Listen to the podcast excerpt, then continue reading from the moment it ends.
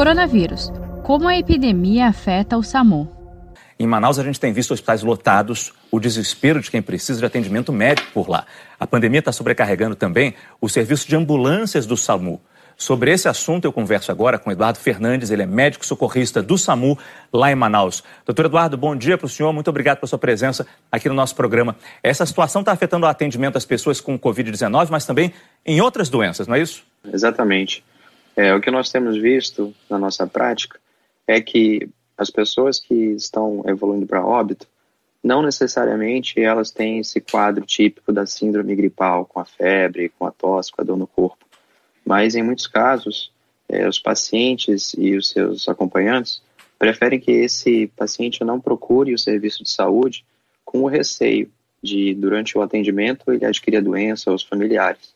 E isso daí, essa demora no atendimento também acaba evoluindo com esses sinais de gravidade e quando o SAMU é acionado, em muitos casos, já é tarde é, e o paciente já é evoluído com parada cardiorrespiratória e isso tem acontecido com bastante frequência. E muitos colegas infectados também, doutor Eduardo? O senhor conhece muita gente que infelizmente pegou a doença no serviço?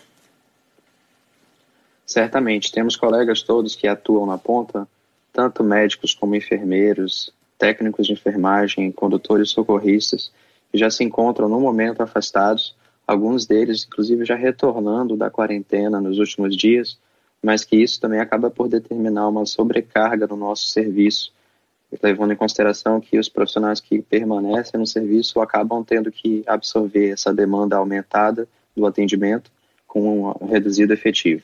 E só para a gente entender, doutor Eduardo, vocês na, na, ambulância ficam pingando de hospital em hospital buscando leito? É assim que funciona? Não tem uma central de regulação que leva vocês direto para aquele hospital? Está tudo lotado? É, na verdade, sim, essa central de regulação ela existe e é ela que tenta organizar esse fluxo.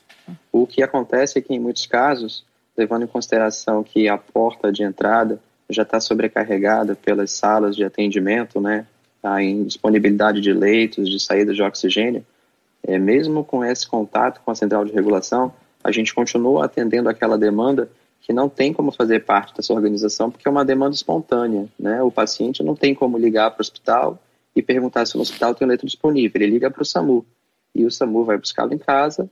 Porém, quando chega no hospital, infelizmente, tem, a gente tem encontrado essa dificuldade, em muitos casos, de encontrar um leito disponível, uma saída de oxigênio, que seja.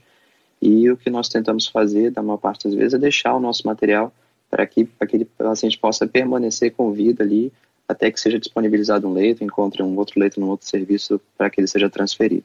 Quer dizer, o equipamento da ambulância fica servindo para o hospital manter a vida daquela pessoa ali. Que situação difícil. Eduardo Fernandes, médico socorrista do SAMU, conversou com a gente direto de Manaus. Muito obrigado pela sua entrevista, muito obrigado pelo seu trabalho.